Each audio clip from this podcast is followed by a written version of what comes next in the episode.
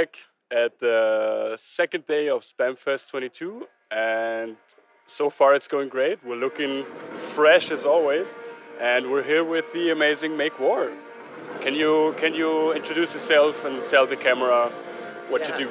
Uh, hi, my name is Jose. I play Make War. We're from Brooklyn, um, New York, but we're also, I'm from Venezuela. The bass player is from Colombia, and the drummer's from Venezuela as well. So we're South American slash Americans, I guess. I don't know.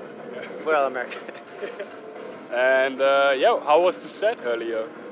the set was awesome. The stage sounds incredible. Um, the yeah, it's so powerful. I'm, I'm glad it's called the Monster Stage because that fucking thing sounds so sick. If that's how you Yeah, it sounds very monster. exactly. Uh, you were the first band today on Monster Stage. Uh, bit like the audience already like feel like the vibe and dance? Yeah, I actually was not expecting that many people, and like I was happy with it. Like everyone was singing, and everyone was happy. It's really early, you know. Like I, we were all pretty hangover from yesterday. Uh, we had a really good show yesterday, so. But I, I feel like we did fucking great. So yeah, it was awesome. It sounded amazing. Thank yeah. you, thank you. Also, no offense, you know, uh, but I wasn't expecting so many people to be there. At, uh, Yeah, no, I know. Or in front of the stage. Yeah. Yeah. Uh, with these uh, festival gigs, do you have like a certain pre-show routine, something that you always do that's important to you, or just you know, when when it's that time, just go and, Hopefully and being ro- hungover from the day before. No, I try. I try not to. I hate being hungover.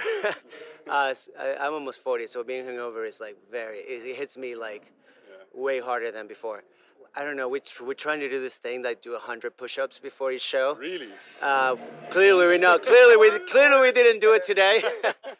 um, As, I mean, as long as you try it. it yeah, we right? like we try to do a 100 push. I try to like warm up the vocals. Uh, I didn't do that today either because we.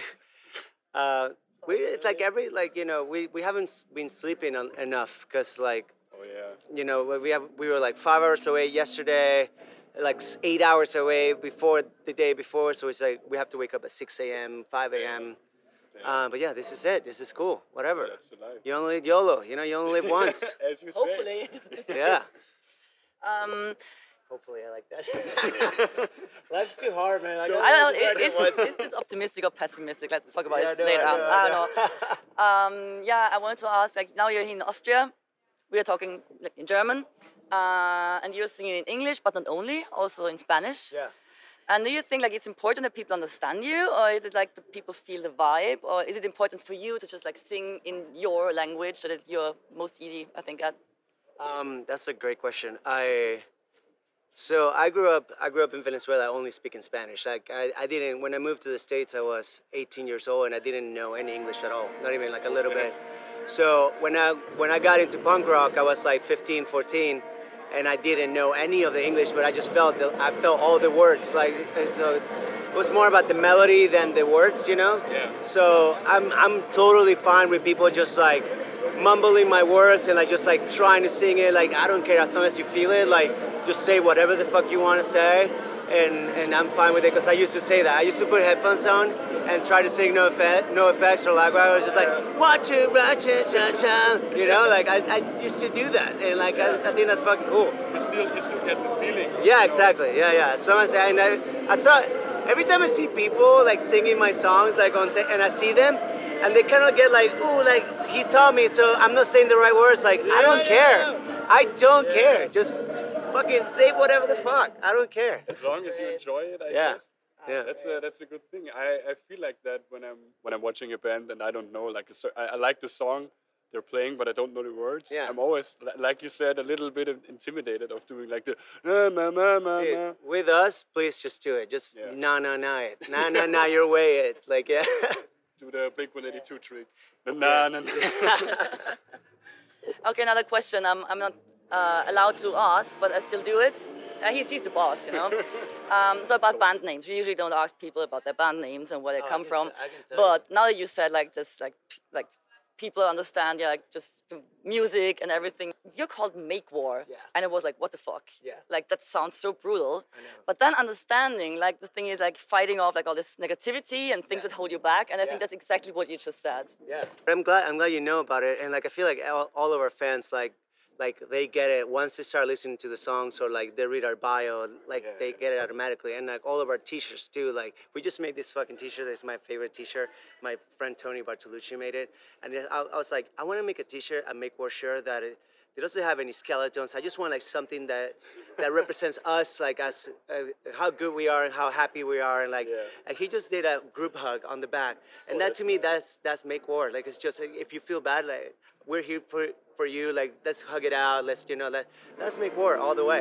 Um I think people get that. the- you I think uh, people get it yeah people get it. It's not like like you know bad religion or something where people are like, oh, you're yeah you're, bad religion is like bad religion. They like they know they Yeah, know what they're singing about and that's fucking sick yeah it's awesome. Um but yeah make war also is like it's just that it's just like like you say fighting neg- fighting negative negativity fighting like like whatever is happening inside of you like it's bothering you like fight it so you can hang out with your friends you know What do you listen to at the moment? Like, um, what's your comfort uh, thing to you know watch or listen to while you're on tour? You know, kill some time.